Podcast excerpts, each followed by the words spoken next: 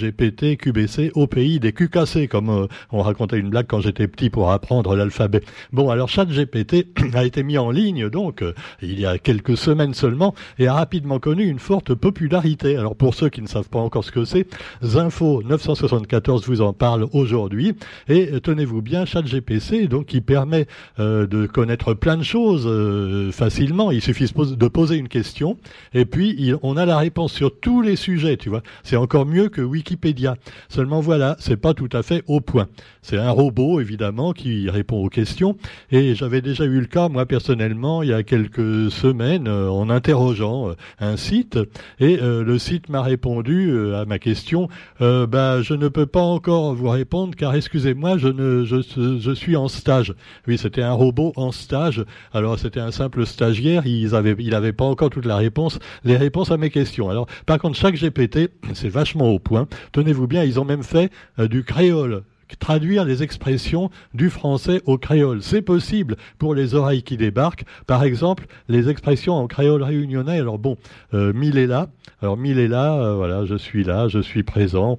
Euh, elle peut être utilisée, cette expression, pour indiquer la présence physique ou pour montrer son soutien à quelqu'un. Bon.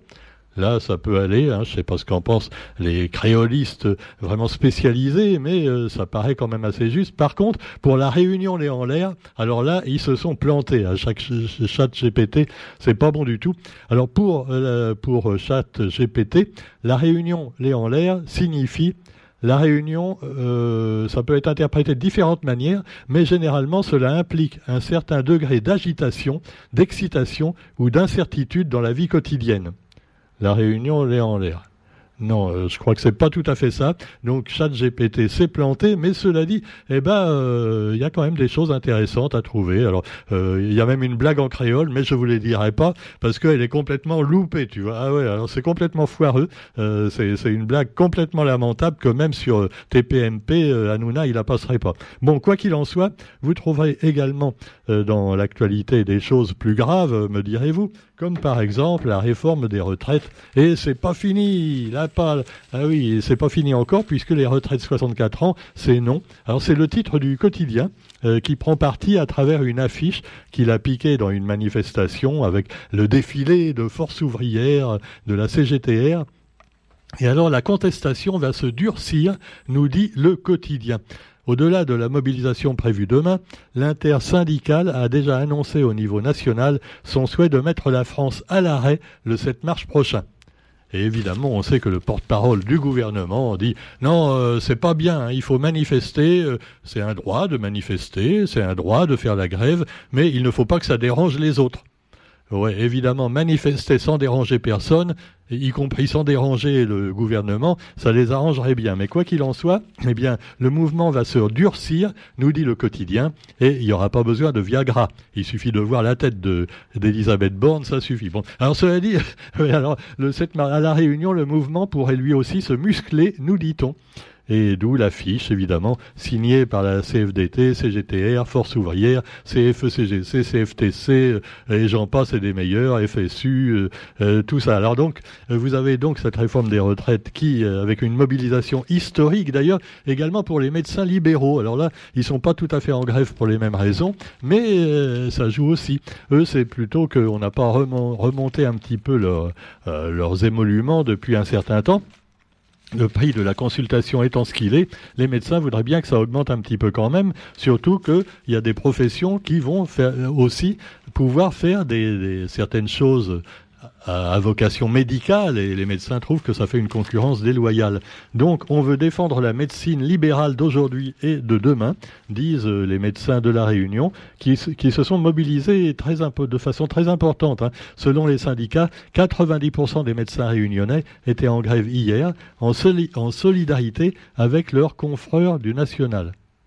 Ah, alors là, j'ai appris un nouveau mot, tu vois. Ah, ben, ça va faire plaisir à nos amis du planning familial qu'on avait interrogé hier, tu vois. Et l'inclusivité, voilà. Et puis également, voilà, l'orthographe inclusive. Alors les confrères, c'est les confrères et les consoeurs. Pour pas avoir à répéter deux fois des mots, eh ben, on, soude et on met confrères. C'est bien finalement, hein, pourquoi pas, euh, confrère. Alors euh, je vous invite à trouver également d'autres mots ou à les demander à ChatGPT qui aura sûrement la réponse pour trouver des mots inclusifs comme ça qui incluent à la fois les hommes et les femmes. Et les trans, qu'est-ce qu'on en fait là-dedans hein? Bon, alors, quoi qu'il en soit, eh bien, ça m'amène à un autre sujet, la rubrique cinématographique des journaux, où on nous parle d'un nouveau film français euh, avec, avec Fabrice Lucchini et Catherine Frotte. Euh, oui, c'est pas un film embêtant du tout. Hein. Il paraît que c'est très bien, puisque ça parle d'un sujet justement inclusif, à savoir, eh bien, euh, c'est un c'est un maire euh, d'un village très très rigoureux, plutôt ultra libéral, voire réac, réac, diraient les gauchistes, et donc sa femme décide à 50 ans de devenir un homme. Ah ouais, euh, alors le mec évidemment il comprend plus trop. Euh, voilà, euh, alors Catherine Frotte en homme. Alors c'est extraordinaire pour une comédienne d'avoir fait ce rôle. elle s'appelle Edith et elle va devenir Eddie. Alors évidemment le mec il est pas du tout content. Voilà, comment il va vivre ça? Mais évidemment ça se terminera bien comme toutes les comédies françaises. Euh, voilà, on espère que ça reste quand même assez vivant d'un bout à l'autre, parce que moi j'ai remarqué que les films français, euh, au début, des fois c'est pas mal, et puis après ça finit, euh, bon, ça, s'épuise, tu vois, on sent qu'ils sont fatigués. Alors peut-être qu'ils feront faire les scénarios par chat GPT bientôt aussi, eux aussi, pourquoi pas. Quoi qu'il en soit, un homme heureux, ça s'appelle, voilà, un homme heureux, avec Fabrice Lucchini qui fait son numéro habituel, et puis Catherine Frotte. Et, puis vous avez également, alors je parlais donc d'inclusivité. On peut également parler d'autres sujets d'actualité, euh, comme là, l'inclusivité qui en prend un coup avec les locataires de l'immeuble Europa 2. Alors qu'est-ce qui se passe à Europa 2 Europa 2, c'est un immeuble donc de, Saint-Denis, et alors ils sont en panne d'ascenseur depuis des mois. Et oui, il faut emprunter les escaliers, et attention, il y a quand même euh, une dizaine d'étages, comme notre bonne vieille tour des Azalées. Nous, au moins, on a un ascenseur qui marche. Hein. Ah ouais, la, tour tombe en ruine au niveau du crépi, mais par contre, euh, les ascenseurs, en général, marchent pas trop mal. Alors, euh, il y en a un qui se plaint, euh, d'ailleurs, c'est un monsieur, Stéphane. alors, il habite au neuvième étage, et alors il râle. Le jour de mon emménagement, l'ascenseur était en panne, se souvient ce trentenaire. Bon, apparemment, il est en bonne santé, il est mince, sportif, il est trentenaire, donc il peut bien faire neuf étages à pied quand même. Bah, bah alors, moi je l'ai fait et j'ai plus de 70 ans. Pas déconner. Bon, mais évidemment, faut penser aux personnes handicapées, aux personnes qui ont des, euh, problèmes et qui finalement bah, n'ont pas d'ascenseur. Alors pour monter chez eux, quand ils habitent au-delà du, du deuxième, on va dire, c'est pas évident du tout. C'est un véritable calvaire. Et apparemment, comme dans beaucoup d'immeubles de la Réunion, bah, les propriétaires ou les exploitants ne font rien enfin des exploitants qui sont plutôt des exploiteurs évidemment. Alors évidemment tout le monde se renvoie la balle, tu vois, c'est formidable. Moi je regardais encore ce matin, ça, ça me fait marrer parce que j'en ai parlé à la mairie de Saint-Pierre et j'en ai parlé aussi à Orange, il y en a rien, oh, rien ne bouge, tu vois. Alors je voyais les, les mecs qui, qui, ramassaient les encombrants, tu vois, avec leur grande leur grande pelle. Alors la pelle, elle arrive au niveau des fils électriques et des fils d'internet euh, qui passent au-dessus de la route.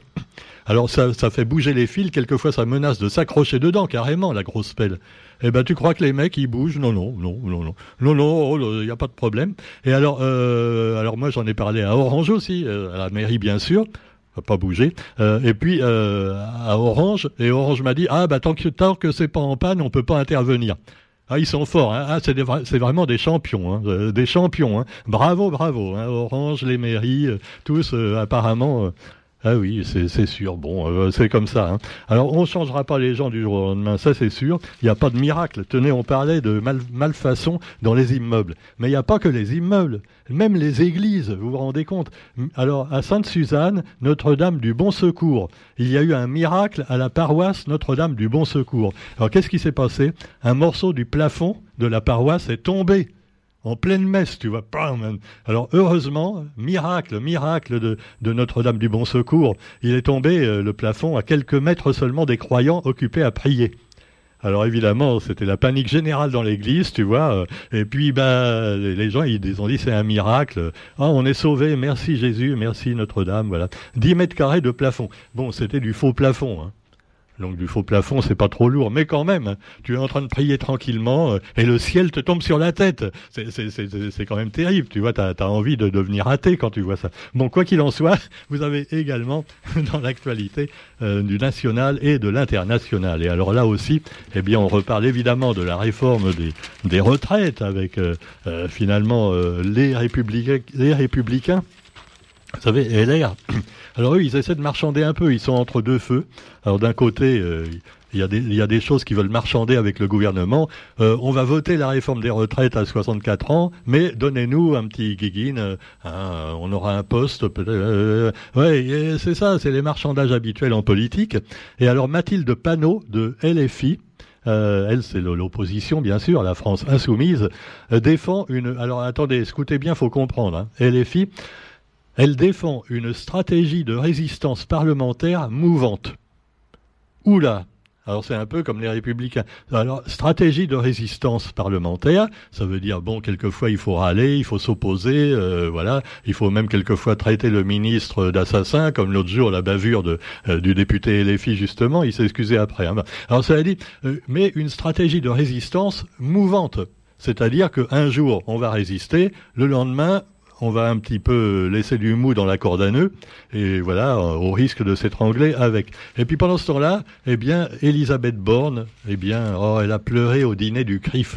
Le CRIF, c'est l'association donc euh, qui combat l'antisémitisme, et Elisabeth Borne a appelé à combattre l'antisémitisme lors du dîner annuel du CRIF, où elle a évoqué son histoire familiale et notamment la déportation de son père à Auschwitz, de sinistre mémoire. Voilà, mais elle a raison de le faire, mais il faudrait pas que ça fasse oublier quand même la réforme des retraites, Elisabeth. Hein. ah ouais, ouais, non, parce qu'on n'est pas totalement borné quand même. Hein. Pendant ce temps-là, eh bien, vous avez un non-lieu infirmé pour une policière accusée d'avoir éborgné au LBD un gilet jaune.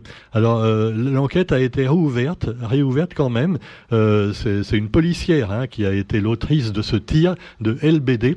Et apparemment, euh, voilà, euh, bah, elle a éborgné un gilet jaune. Euh, enfin, pas le gilet, le mec, hein, oui.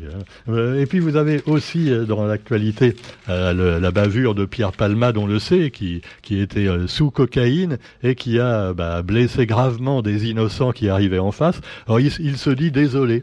Euh, voilà. Ah oui, parce qu'il s'est réveillé hein, sur son lit d'hôpital. On a commencé à, lui expliquer que maintenant, euh, bon, euh, il était quand même dans un gros caca. Hein. Alors sur, sur Internet, il y a un sketch qui revient tout le temps d'ailleurs où il parle de gens qui ont un accident de voiture. C'est horrible, c'est horrible. Bon, cela dit, Palmade prêt à assumer les conséquences.